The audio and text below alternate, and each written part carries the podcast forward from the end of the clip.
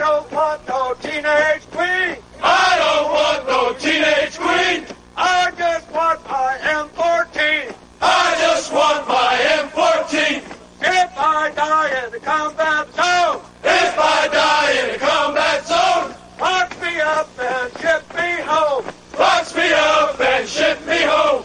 Pin my medals upon my chest. Pin my medals upon my chest. Tell my mom I done my best. Tell my mom I done my best. Graduation is only a few days away, and the recruits of Platoon 3092 are salty.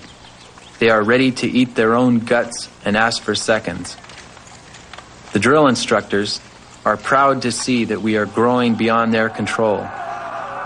The Marine Corps does not want robots. The Marine Corps wants killers. The Marine Corps wants to build indestructible men men without fear.